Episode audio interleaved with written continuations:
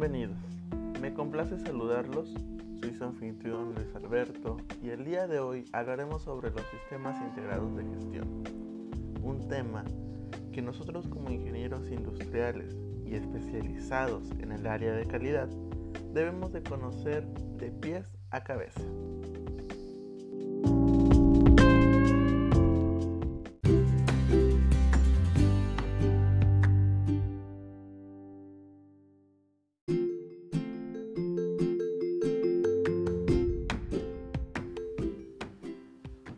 Para empezar, debemos resolver la siguiente duda.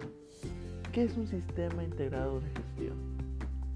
Podemos definirlo como el conjunto formado por la estructura de la organización, las responsabilidades, los procedimientos, los procesos y los recursos que se establecen para llevar a cabo la gestión integrada de los sistemas. Ahora bien, ¿cuál es la estructura de los sistemas integrados? Imaginemos un tronco y sus ramas.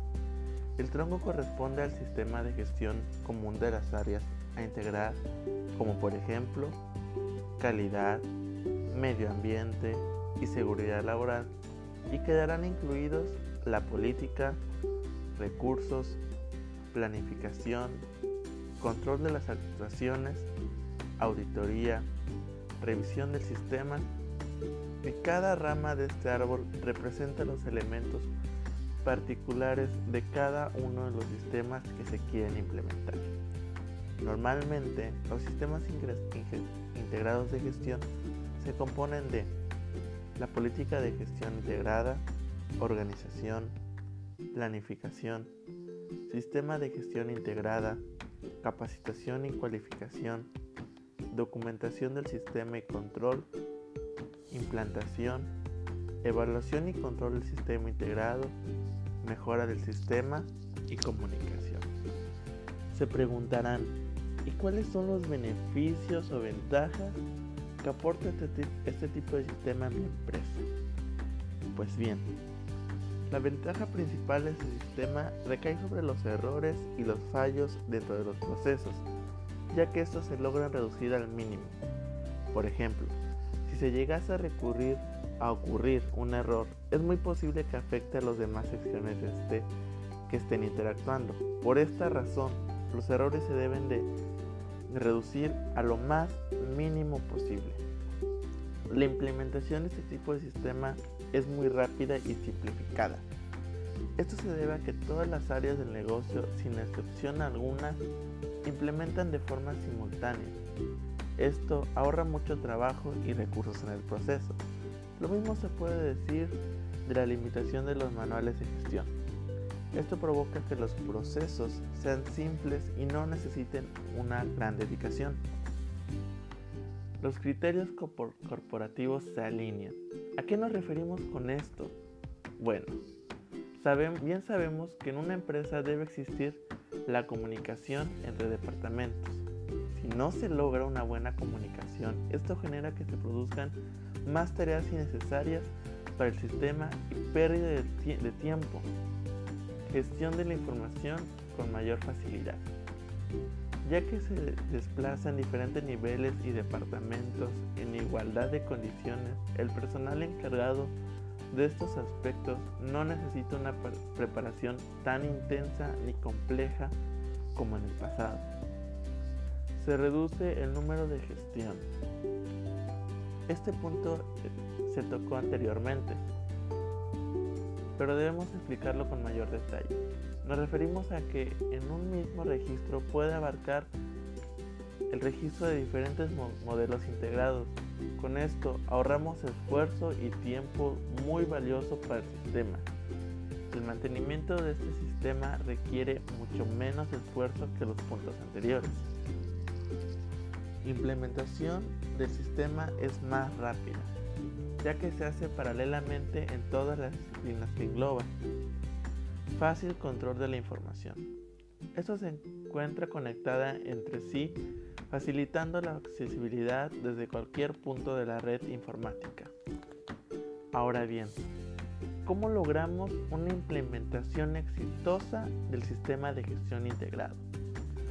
Para lograr una implementación efectiva de un sistema integrado es necesario el compromiso e implicación de todas las personas que participan. Se pueden seguir diferentes pasos en función a la adaptabilidad que se presentan en la empresa, recursos disponibles, tiempo, entre otras cosas. Se implementa un sistema de forma paralela y se dejan las mismas directrices operativas, realizando la integración completa más adelante.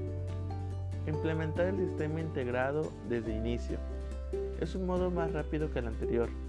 Cuando la empresa no cuenta con ninguna norma ya implantada, se desarrolla en común todos los sistemas atendiendo las partes más especificadas. La integración de los sistemas se consigue cuando 1. Designan un único responsable para el sistema. Todo el sistema de gestión debe tener solo un responsable, ya que si existen más de dos responsables, entonces podemos llegar a entrar a errores de comunicación, como ya se planteó anteriormente. 2.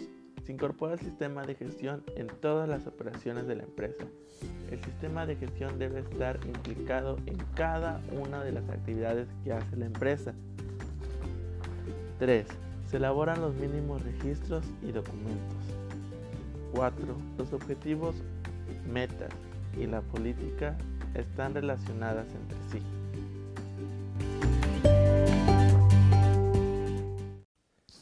Ahora bien, podemos concluir este podcast teniendo en mente que ya, que ya sabemos que es un sistema de gestión integrado y el por qué es de suma importancia implementarlo a las empresas, ya que implementándolo podemos lograr una reducción de costos, una reducción de errores que se pueden interpretar como pérdidas monetarias o pérdidas humanas pérdidas de información que se lleguen a presentar entre los diferentes departamentos que existen en una empresa.